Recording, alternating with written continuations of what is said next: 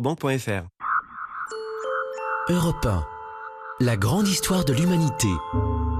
Yves Coppens, David Abiker.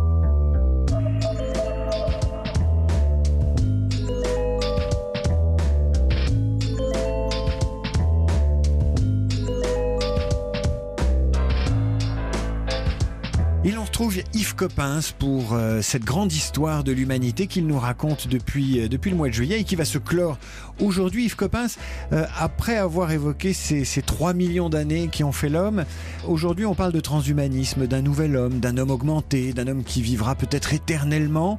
Que vous inspirent ces prédictions et ces promesses? On a changé d'humanité? Qu'on ait changé d'humanité, non. Ça, vraiment, je ne crois pas. En tout cas, je, n'en vois pas du tout les signes. Bien sûr qu'on fait des progrès considérables, mais il y, a, il y a 50 ans, on faisait des progrès considérables, et il y a 5000 ans, je vous dis pas, et, et, et 5, euh, 5 millions d'années aussi. Donc euh, tout est, est relatif. Mais c'est vrai qu'on regarde toujours l'avenir avec inquiétude, tout simplement parce que on sait ce qu'est le présent, on est confortable dans le présent. Euh, certains ont de la nostalgie, ce qui n'est pas du tout mon cas, et, et regrettent euh, le passé. Combien de gens disent avant c'était mieux, donc il y a vraiment une, nostalgie. Mais en, dehors de ça, euh, le, présent est étonnant et, l'avenir est, est, surprenant. L'avenir qu'on nous annonce est surprenant. Alors qu'il fasse peur, c'est dans l'ordre des choses. Qu'il me fasse peur, euh, après tout, je suis comme tout le monde. Mais il faut avoir confiance. Il faut avoir confiance dans la science, il faut avoir confiance dans l'homme, avoir confiance dans l'humanité. Et c'est au, contraire tout à fait admirable et tout à fait euh, merveilleux euh, ce qui est annoncé. Dans votre question, je vous arrêterai volontiers tout de suite sur quelque chose, c'est l'immortalité. Non. On peut s'amuser et jouer sur le fait que aussi depuis le début de, de, l'ADN, hein, on est d'une certaine manière immortel puisque ça se passe d'un individu à l'autre, donc on a tous euh, 4 milliards d'années. Euh, ceci étant dit qu'on aille vers euh, l'immortalité de l'individu, non. Une vie plus longue, oui, une vie prolongée, si on peut dire ça comme ça. Euh, oui, d'une certaine manière, avec le remplacement d'un certain nombre d'organes, on a déjà fait beaucoup de, de, travaux là-dedans.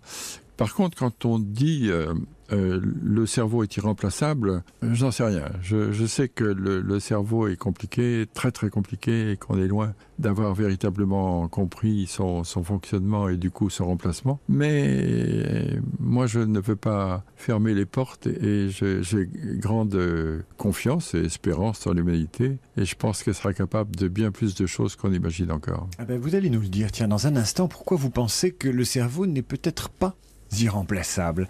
On vous retrouve dans un instant, Yves Coppens. La grande histoire de l'humanité sur Europe 1. Yves Coppens, David Abiker.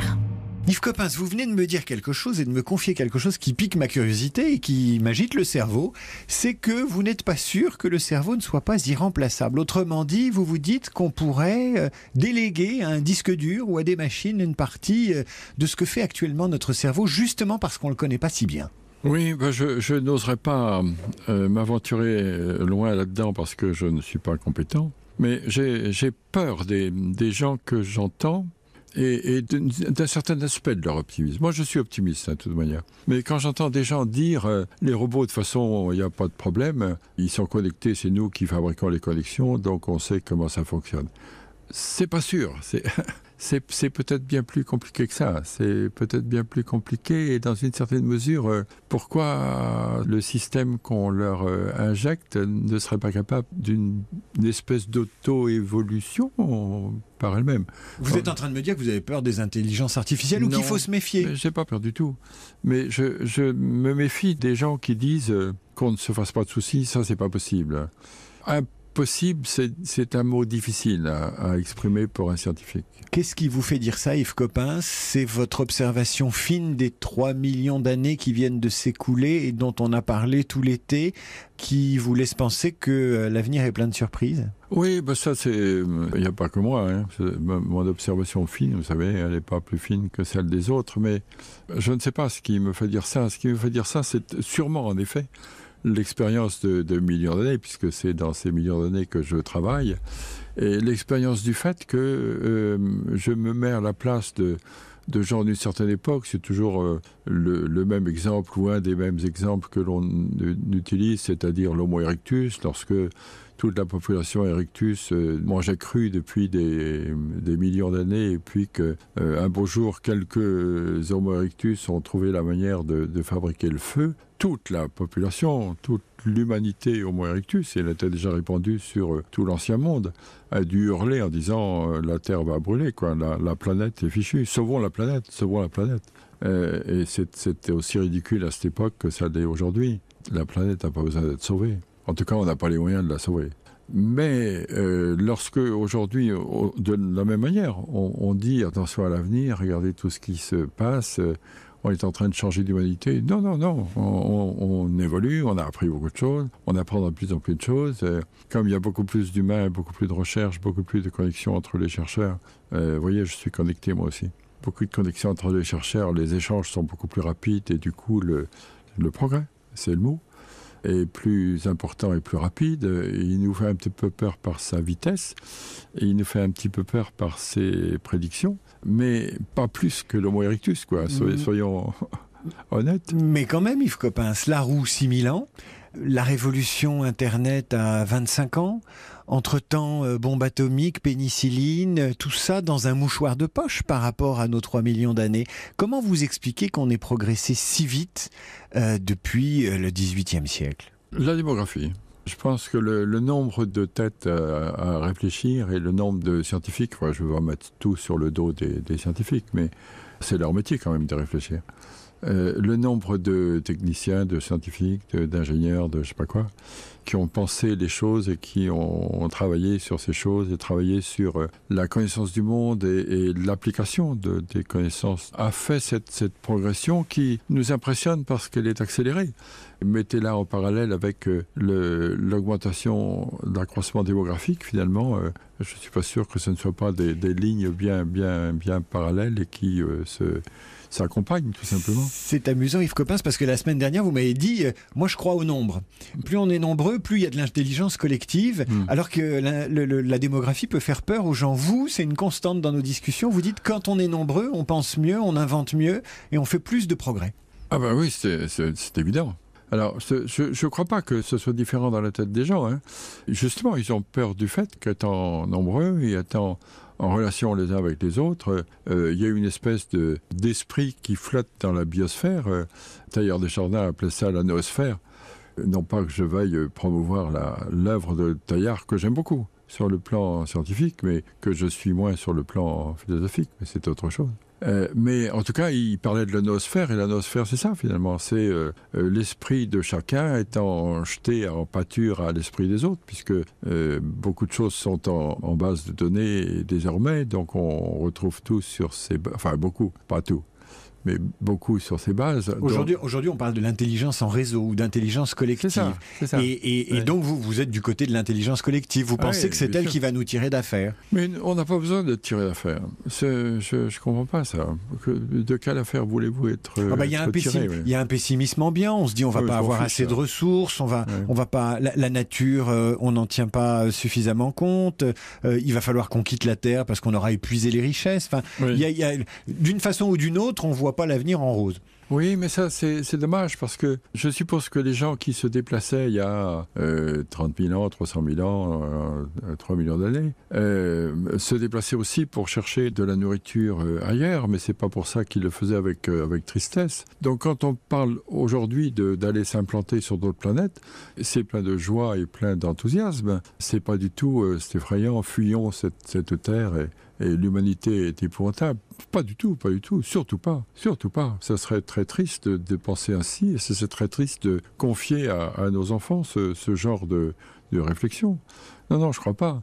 Euh, le, pessimisme ambiant, euh, je pense qu'il est de, passage et il y a dû en avoir d'autres dans l'histoire. Euh, je ne les pousse pas du tout, hein, pas du tout. Ceci étant dit qu'on ait peur de l'avenir, ça va de soi, on a toujours eu peur de l'avenir. Et qu'on ait peur de l'avenir à juste raison, ça va de soi aussi, parce que ce qu'on va inventer, ça a plein d'avantages d'un côté et plein de désavantages de l'autre, donc il faut rester vigilant. Et quand on dit arrêtons le progrès, arrêtons la recherche, c'est ridicule, enfin ça peut toujours essayer d'arrêter, heureusement ça ne s'arrêtera pas, donc tant mieux.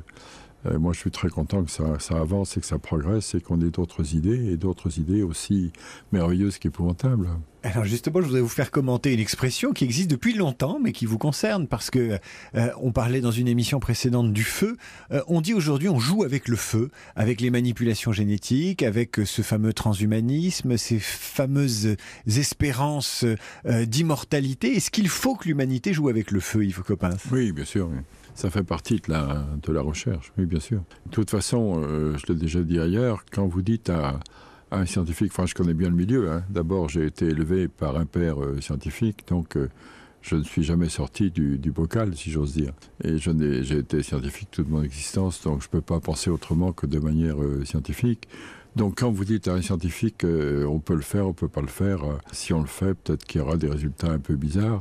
De toute façon, vous avez intérêt euh, à avoir une, commission de, vigilance pour arrêter le scientifique, parce que s'il peut le faire, il le fera. Euh, L'homme est comme ça, et je trouve que c'est bien assis, et c'est comme ça qu'on a progressé.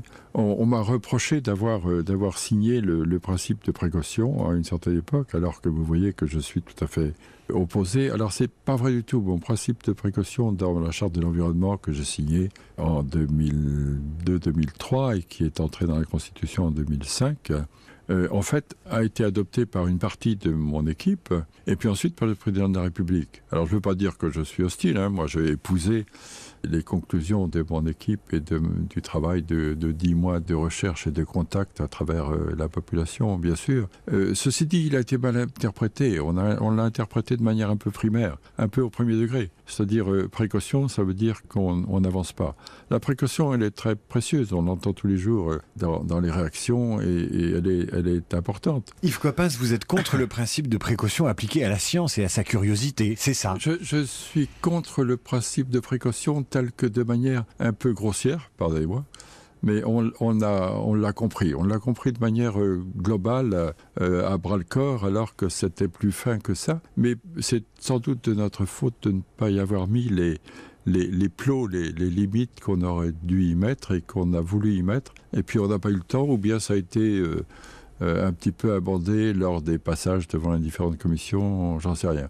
Mais en tout cas, la, précaution que je préconise, euh, ce, n'est pas tout à fait euh, la précaution telle qu'elle est quelquefois comprise. Yves Coppens, vous me tendez la perche, mais puisque vous dites que le principe de précaution, bah, il faut s'en méfier de temps en temps, surtout quand on a la curiosité scientifique, je vais vous poser une question qui est toute simple. Est-ce qu'on pourra demain euh, s'intéresser au clonage et pourquoi pas au clonage humain euh, euh, Et à ce moment-là, faudra-t-il appliquer le, le principe de, de précaution? On en parle dans un instant. La grande histoire de l'humanité sur Europe 1. Yves Coppens, David Abiker. Yves Coppens, puisqu'on parle de l'homme de demain, on va parler des interdits, euh, des tabous. Vous parliez à l'instant du principe de précaution. Quand je vous entends euh, l'évoquer, je ne peux pas m'empêcher de penser à ces fameux savants fous hein, qu'il y a dans les romans du 19e siècle, Frankenstein. Est-ce qu'il faut appliquer le, principe de, précaution bah, aux expérimentations sur le clonage, sur la, culture de cellules, qui pourraient permettre demain bah, de créer un humain ou de le cloner, alors qu'on sait aujourd'hui cloner un mouton ou un chien? Euh, le clonage tel qu'il a été inventé est un- une découverte extraordinaire quand même. La, première brebis, euh, elle a surpris tout le monde et à, juste raison. Et depuis, de manière un peu discrète, elle est pratiquée euh, assez couramment. Dans les élevages, c'est désormais chose courante. Ce qui veut dire que l'homme étant un mammifère, son clonage, bien sûr, fait peur à juste titre, mais euh, je pense que ce sera réalisé. À partir du moment où on pense que c'est réalisable, on pense que ce sera réalisé. Moi, je me rappelle de Jean Bernard. Jean Bernard était un grand monsieur, un grand savant, un grand médecin, et on était très très proches, enfin, si je peux me permettre. Je, l'aimais beaucoup, j'allais souvent chez lui. Il avait une grande sagesse et c'était un monsieur très agréable à fréquenter. Et il me disait de toute manière, euh, les, les, les individus sont différents. Les, les jumeaux, par exemple, euh, si les jumeaux ne sont pas élevés dans le même environnement, ils vont s'adapter chacun à un environnement différent. Et les clones, alors je ne sais pas s'il a dit ça en, public, en tout cas il me l'a raconté, il me l'a dit et j'ai trouvé ça très intelligent, surtout que c'était très audacieux pour, pour son âge, il était déjà très âgé. Donc il me disait, les clones c'est pareil. un clone au début, ce sera évidemment l'équivalent de, de celui qui a été le, le, modèle. Mais si on le met dans un environnement différent, ça, ça peut devenir, ça va devenir un, être différent. Et dans ce cas-là, pourquoi pas? C'est pas tant le devenir du clone que le devenir de celui qui se dit qu'il va créer le clone. Ouais. Que penser de cette humanité qui pourrait, qui pense être capable d'engendrer une autre humanité, de la fabriquer euh, en dehors euh, des sentiers battus? Oui, mais je ne sais pas, je ne sais pas. Non, je veux sûrement pas euh, m'engager hein, parce que je n'en suis pas capable. Mais je crois qu'il faut surtout ne pas avoir l'idée des sentiers battus parce que les sentiers battus, justement, ils ont été suffisamment battus comme ça pour qu'on les quitte. Et les, les ornières, il ne faut pas s'y enfoncer, quoi.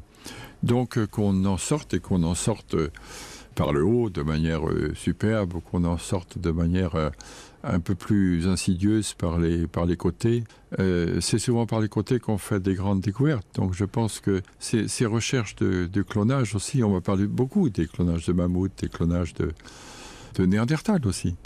Euh, C'est vrai que ça fait peur. Alors le clonage de mammouth, ça ne fait pas peur du tout. Et quelquefois on me dit, et sur le plan éthique, je vois pas où est le problème. Cloner un mammouth sur le plan éthique, euh, qu'une bête est disparue, euh, c'est pas c'est pas un destin que ça veut dire un destin? Euh, il a disparu. Si on peut le faire réapparaître, euh, pourquoi pas Mais il y a une superbe exposition au moment où on parle, hein, euh, qui court jusqu'à la fin de l'été au Muséum d'histoire naturelle, d'un squelette de Tyrannosaurus rex, femelle. Est-ce que vous imaginez, vous souhaiteriez qu'on clone, qu'on parvienne à, cloner ou à, grâce à l'ADN, à, reproduire ben, de ces dinosaures disparus il y a 67 millions d'années?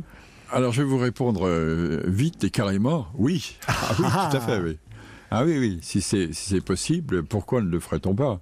Bien sûr. Jurassic Park, euh, copain, ouais, signe ouais. tout de suite. Oui, bien sûr, tout de suite, oui. Euh, alors, bien sûr qu'il ne faut pas faire ça n'importe comment, il ne faut pas faire ça les, tranquillement, les doigts dans le nez, enfin, je, je plaisante, mais, euh, mais si, si c'est possible, oui. Parce que, encore une fois, le, le problème éthique, il se présente, il se pose, bien sûr, quant à nous, l'humanité, oui. Cloner l'humanité, ça pose un vrai problème cloner des humanités antérieures et qui ont été différentes, c'est peut-être pas une affaire, qui ont été euh, peut-être à des degrés divers dans, l'évolution de leur euh, encéphale, par exemple, ça, devient beaucoup plus euh, compliqué parce que ça, ça voudrait dire domination des uns par les autres. Et, ça, c'est évidemment pas supportable. Ceci étant dit, euh, je reviens au problème d'éthique que l'on me pose parfois à propos des mammouths. Et, j'ai peur qu'il y ait des questions idéologiques là-dessus. Quand on me dit euh, est-ce qu'on a le droit, que ça veut dire le droit? Le, droit, que c'est que le droit? Le, droit, c'est celui que l'homme a depuis 3 millions d'années avec euh, toutes ses facettes, y compris les, facettes éthiques dont on parle, mais les facettes morales aussi, bien sûr. Alors en ce sens, peut-être que ces facettes-là limitent les choses. C'est une bonne chose d'ailleurs, parce que finalement, ça, euh, ça, évite certaines catastrophes. On, sait très bien qu'aujourd'hui on peut faire sauter la terre hein, donc euh, c'est bien qu'on s'entende pour éviter de le faire. Ce serait un peu dommage quand même. Qu'on la fasse sauter après tout euh, pourquoi pas mais qu'on trouve une solution avant ou exterminer l'humanité oui je trouve c'est un peu dommage oui ces précautions étant prises Yves Coppens je sens chez vous une forme d'excitation à l'idée de voir le mammouth euh, euh, reconstitué ou recréé et peut-être même néandertal Oui, enfin, néandertal, encore une fois, il y, y, a des problèmes euh, humains là, qui, qui sont d'un autre ordre. Parce que pour vous, néandertal est un être humain. Ah oui, absolument. Voilà. Et ah donc, oui, on n'y touche pas. C'est peut-être peut, ça qui, qui, qui, qui fait la grande barrière. Ben, c'est une, une, une autoprotection aussi. Hein. Alors, c'est compliqué parce que beaucoup de gens, aujourd'hui, à juste raison, parlent des, des êtres euh, vivants en général, les mettent dans le même panier, pourquoi pas. Même panier d'ailleurs, pas tout à fait, puisque certains deviennent végétariens pour ne pas manger de viande, ça veut dire que c'est pas le même panier. On, mange quand même le panier des végétaux, même si on touche plus au panier de viande. Donc tout ça, c'est débattable, c'est important, c'est intéressant. Euh, ceci dit, l'humanité, je ne veux pas dire que l'humanité c'est autre chose, ça aussi, l'humanité, elle fait partie de, la nature en général. Mais, quand même, on s'auto-protège un peu tout de même. Et l'autoprotection, elle passe par euh, euh, de, de vrais problèmes éthiques. C'est pas pour rien qu'il existe des, des commissions d'éthique, des commissions de vigilance, euh, de plus en plus d'ailleurs. Jean Bernard, précisément, a, été le premier président de la commission de bioéthique, je sais plus, comité de bioéthique ça s'appelait, je crois. Euh, donc il était le président et en même temps, c'est avec lui que j'ai eu ces conversations sur les, sur les clones et où j'ai été très impressionné par euh, la modernité, vous voyez, qu'on appelle ça moderne, hein, la modernité de la, la souplesse, en tout cas, de réflexion de ce de cette grande euh, personnalité, donc qui peut-être m'influence. Enfin, a dû, je devais avoir cette idée aussi euh, un peu dessinée de cette manière-là, mais quand même, c'est un monsieur qui m'a impressionné à cet égard. L'allongement de la durée de la vie, c'est une constante de cette histoire de l'humanité, Yves Coppens, et ça va rester une constante, et ce sera une obsession de l'être humain. Ben, à partir du moment où il y a eu la, la naissance de la culture, avec la culture sont apparues plein de choses. Sont apparus euh, des aspects esthétiques euh, somptueux que sont la, science et la musique, par exemple. Mais les aspects euh, plus généreux que sont la, compassion, par exemple. Et cette, cette compassion, eh bien, elle, elle est devenue plus active euh, sous la forme de dentisterie ou de médecine. Et la médecine, bien sûr, a tenté de réparer les choses, de faire revivre, de faire vivre plus longtemps l'homme, de faire survivre l'homme à certains problèmes, à certains défauts, à certains accidents. Et tout ça a fait qu'aujourd'hui, on meurt plus tard de manière euh, statistique et que ça peut encore euh, progresser dans ce sens-là. Alors l'immortalité, je n'y crois pas, tout simplement parce que la, vie est conçue de cette manière avec euh, un début et une fin. Même les étoiles sont conçues de cette manière. Les étoiles naissent et meurent et on n'en est pas à l'idée d'immortalité de l'étoile. Hein. Donc pour les, les, êtres vivants, je n'y crois pas. Ceci dit, que la vie de l'homme soit prolongée, oui, pourquoi pas. Moi, si j'avais à, à, saisir cette, cette perche-là, je la saisirais tout de suite, oui, bien sûr. Yves Coppens, on parle de la vie de l'homme, euh, on va parler de sa vie active et de cette idée selon laquelle demain, l'homme sera peut-être oisif, il sera peut-être payé pour ne rien faire ou en tout cas pour faire autre chose que travailler. Et j'aimerais bien savoir ce que ça vous inspire. La grande histoire de l'humanité sur Europe 1. Yves Coppens, David Abiker. Yves Coppens, on parlait de l'allongement de la durée de la vie, on parlait des technologies. Parlons du travail. L'homme que vous connaissez, que vous tutoyez depuis 3 millions d'années, cet homme est au boulot. Il chasse, il cueille, il se bat contre les intempéries, contre des tigres avec des dents de sabre. Il va inventer la roue, il va passer son temps à bosser. Aujourd'hui, certains chantres de la révolution numérique et technologique, ceux qui nous parlent de l'intelligence artificielle, qui nous parlent d'économie, nous disent que l'homme pourrait bien arrêter de travailler. Oui, c'est amusant parce que j'y ai pensé souvent. mais pas de manière aussi intelligente et, et aussi calé, aussi informé.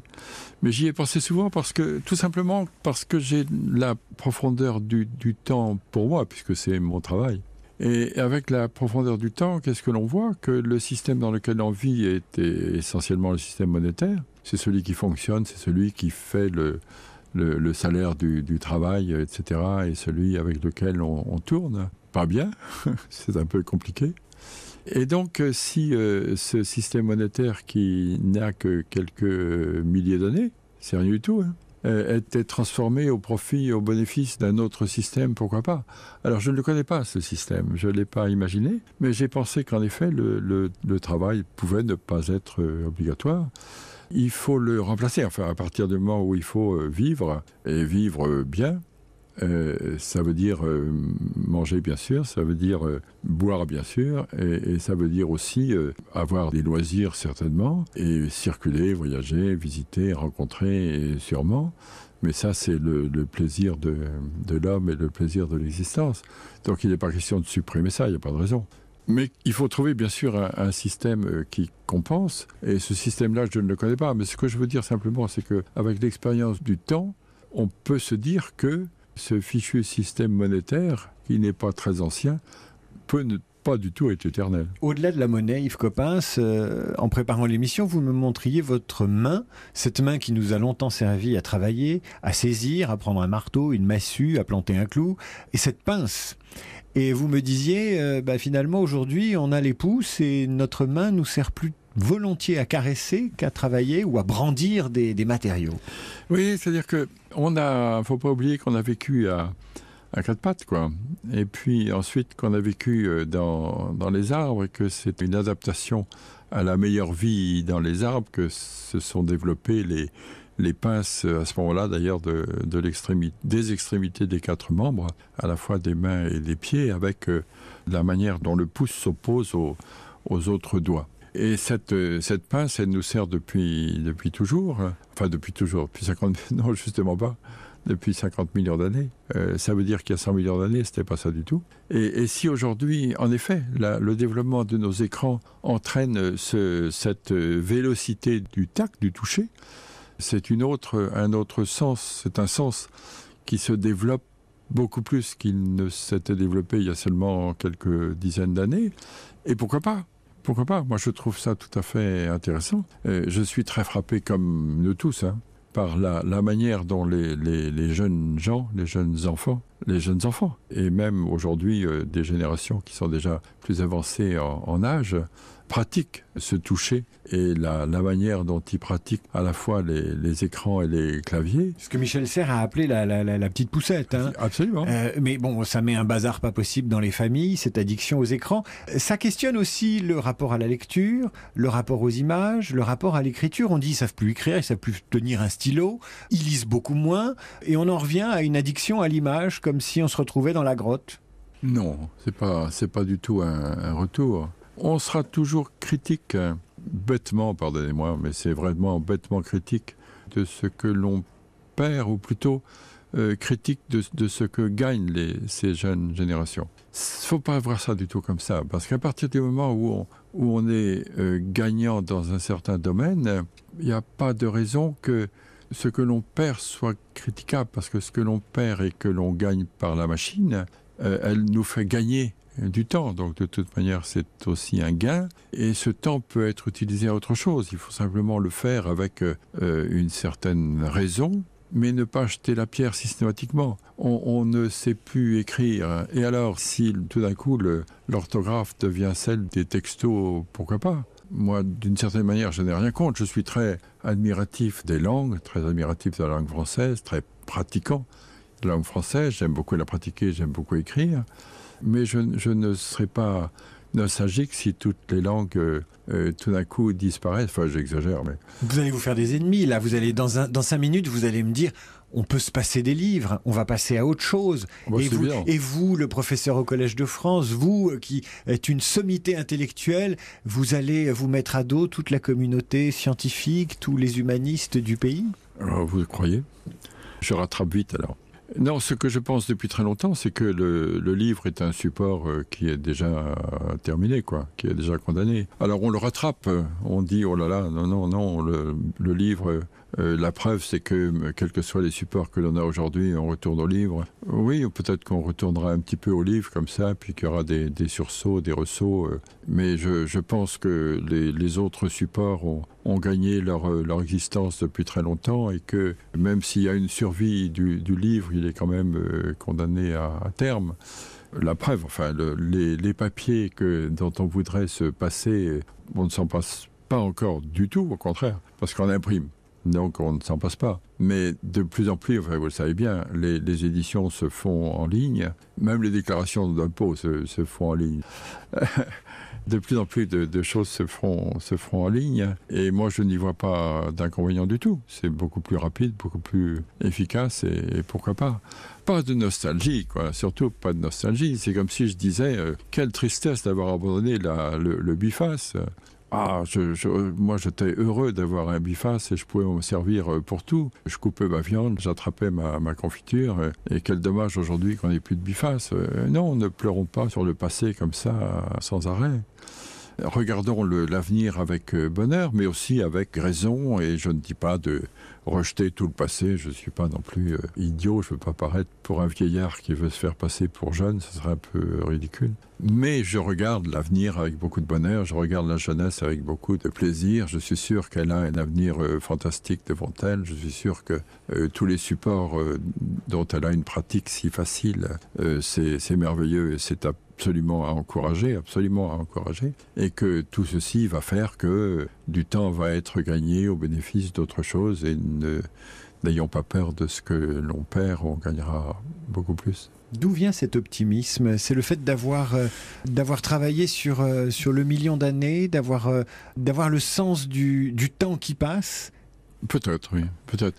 Je pense qu'il y a chez chacun un fond, un fond de, de joie d'exister, un fond de d'aimer la, la, vie, d'aimer l'existence tout court, dû peut-être à une éducation, dû peut-être au, au fait que chacun a un petit ADN à, soi. Mais euh, ce que vous dites, oui, du, du, fait aussi de cette fréquentation du passé, bien sûr. Parce qu'on voit bien que tout change. De toute façon, tout change. Donc, euh, n'ayons pas peur de ce changement. C'est comme ça depuis 14 milliards d'années. Alors peut-être que tout d'un coup, ça va changer au point que ça ne changera plus. J'en sais rien. En tout cas, quand on regarde derrière soi, tout a toujours changé. Donc pourquoi voulez-vous que ça ne change pas aujourd'hui? Et, pourquoi voulez-vous qu'on euh, soit nostalgique justement de ce, de ce qui est passé, puisque ce qui est passé, par définition, ça a changé et ça changera encore. On n'y retournera pas. Donc euh, adieu le biface, quoi. Tant pis, tant pis pour mon biface. Yves Coppens, j'aimerais, euh, pour clore cette émission et clore cette saison, passer avec vous cet été euh, à nous raconter la grande histoire de l'humanité, qu'on parle des mystères qui vous taraudent, euh, des curiosités qui vous restent après l'étude de, de, de, cette vie de l'homme qui a, qui a déjà 3 millions d'années, et puis qu'on se projette une dernière fois dans l'avenir. la grande histoire de l'humanité sur Europe 1. Yves Coppens, David Abiker. Yves Coppens, vous vous disiez optimiste, vous vous disiez euh, libre par rapport à, toutes les prouesses que la science peut encore euh, accomplir. Je voudrais qu'on revienne un petit peu dans le, euh, le passé, dans ce que vous avez découvert, mais surtout dans ce que vous n'avez pas trouvé. Les mystères qui vous restent en travers de la gorge et qui vous, hmm. qui vous titillent toujours. On peut aller faire un, tour du côté de Carnac. Je sais que cette région est, est chère à votre cœur. Carnac abrite des mystères. Est-ce que cela vous passionne plus que les découvertes? Euh, les mystères me titillent en ce sens que euh, j'aimerais bien qu'il y ait la découverte au bout, quoi, bien sûr. Quand une question se pose à, un scientifique, euh, ce qu'il a surtout envie, c'est de, résoudre cette question? Alors Karnak, Karnak, oui, euh, d'abord j'y suis né, ou presque, donc ces monuments mégalithiques quand même. Ces, tonnes de, granit plantés dans le sol, ça m'interpelle, comme on dit, depuis ma toute petite euh, enfance. Et bien que j'ai perdu un petit peu ces, ces, menhirs de vue pendant un certain temps, euh, il se trouve que le, les, choses sont, bien faites et que j'y suis retourné. Et j'y suis retourné d'ailleurs pour euh, tenter de mettre ces, monuments étonnants au patrimoine mondial de l'humanité, ce qui va bien sûr se faire parce que ça me paraît élémentaire, quoi, évident. Ceci étant dit, oui, quand vous voyez un, un monstre de, de 20 mètres de haut et, et de 300 tonnes qui est planté là euh, dans un, un, une commune qu'on appelle Locmayaker, euh, on se dit quand même, euh, on va voir d'où il vient. Ce qui est d'ailleurs assez curieux parce qu'on on, on s'apprête à classer au patrimoine mondial de l'humanité des réalisations dont on connaît pas vraiment l'intention ou le sens. Ça aussi, c'est un mystère de plus. C'est assez rare. Quand on classe quelque chose au patrimoine mondial de l'humanité, on sait à quoi il servait, quel était son sens, et là, c'est un mystère. Non, ah, non, non, pas forcément. Enfin, il y a une, liste de l'UNESCO qui est réalisation humaine, et puis une liste de l'UNESCO qui est site naturel. Donc il y a les deux. Mais ceci dit, à partir du moment où c'est une réalisation humaine, qu'on sache comment c'est fait ou pas, ça peut être classé au patrimoine mondial, puisque c'est c'est au fond une sauvegarde et, une conservation. C'est une conservation. Or, euh, là, quand on voit ces, des monuments de ce genre, qu'est-ce qu'on fait? Aujourd'hui, on a la possibilité de bien lire la matière première. Donc, on regarde la matière première et puis on cherche d'où elle provient. Et aujourd'hui, on a les moyens de savoir d'où elle provient parce qu'on est bon, on est bon en géologie et qu'on peut arriver à trouver juste le, grain de la pierre et, du coup, de quelle carrière vient la pierre en question. Et en l'occurrence, ce grand menhir dont, dont je parle, il vient de euh, 5-6 kilomètres. Et, bien que l'eau depuis euh, l'eau de mer soit montée, on sait très bien donc que l'eau de mer à cette époque, la, la mer, ce qu'on appelle le golfe du Morbihan, était beaucoup plus bas et qu'il y avait plutôt trois rivières qu'un golfe. Il n'empêche qu'il a fallu faire suivre un certain parcours et, traverser un petit bras de mer et, comment faire ça avec euh, 300 tonnes? Oui, c'est cette fameuse, ce fameux menhir de 20 mètres de long. Oui, enfin, Et- je prends le maximum. Voilà, oui. C'est le plus grand que l'on connaisse, c'est pour ça que je le prends comme modèle, mais évidemment, il y a plus petit, mais enfin, à plus forte raison, euh, pour ce grand-là, le problème se, posait. Alors, on a pensé à des rouleaux à une certaine époque, et on a fait des expériences, euh, ça marche à peu près, mais c'est pas merveilleux. Pour ça, il faut des, il faut des surfaces de, roulage. Donc, il faut aménager les, surfaces en question, et, elles-mêmes, il faut que ce soit euh, ou, ou des rouleaux, ou quelque chose comme ça, enfin, une sorte euh, de- de route préparée, quoi, de chemin préparé. Ensuite, il faut passer un bout, de, un bout marin. Donc, il faut que ce soit porté sur, euh, sur un bateau. Mais vous vous rendez compte 300 tonnes sur un radeau, enfin, tout ça, c'est réalisable. C'est réalisable probablement, euh, comme on le voit avec des, des pays qui utilisent beaucoup la main-d'œuvre humaine, en multipliant ces, humains. Euh, si vous avez un humain, deux humains, euh, 200 humains ou 2000 humains, c'est pas le même, le même travail qui est rendu. Euh, encore faut-il savoir les gérer, savoir les organiser, savoir euh, les, employer. Euh, ceci dit, c'est sûrement une des, solutions. Mais main-d'œuvre plus matériaux pour réaliser ce transport, ça reste quand même un joli mystère. Et je serais très amusé d'apercevoir un jour sur une pierre qui m'en a gardé la mémoire le film. de- du déplacement, d'abord de, de l'extraction des 300 tonnes de la carrière, ensuite de son débitage, parce qu'il y a, y a un petit peu de, euh, d'amélioration du, du caillou avant de le transporter. Il y a de la taille. Il y a de la taille, oui. Ensuite de son transport et ensuite de, sa, de son implantation. Ça a dû ressembler au transport d'un énorme missile. Oui, oui, oui. Tout à fait. Un énorme missile, il y a combien de temps d'ailleurs? Ça a, a daté. Ben, là, c'est autour de 6-7 000 années. Donc on n'a pas encore la roue. Enfin, on n'est pas sûr. On n'est pas... Oui, c'est à peu près le même, la même époque, oui. Donc rien n'est évident dans le transport de, ce, de, ce- de cet énorme menhir dans la région du Morbihan à Locmariaqueur. Yves Copin, s'il y a d'autres mystères qui vous, qui vous taraudent, Ben, il y en a plein, hein, parce que euh, à, chaque fois qu'on étudie un, site, qu'on étudie une culture, qu'on étudie un épisode de, l'histoire de l'humanité, c'est l'admiration hein, qui vient toujours. Et l'admiration qui est quelquefois un peu, un peu simplette, un peu naïve. Euh, écoutez les gens dans les musées, que ce soit de 3000 ou de 30 000 ans, euh, c'est un peu pareil, c'est normal, parce que c'est difficile d'avoir en tête un, calendrier. Mais les gens s'émerveillent en général sur les objets qu'ils voient en disant Regarde, formidable, à cette époque-là, il faisait déjà ça. Alors évidemment, quand on est professionnel, on sait bien que les, choses se sont faites petit à petit et euh, comme on en voit la progression, c'est moins impressionnant.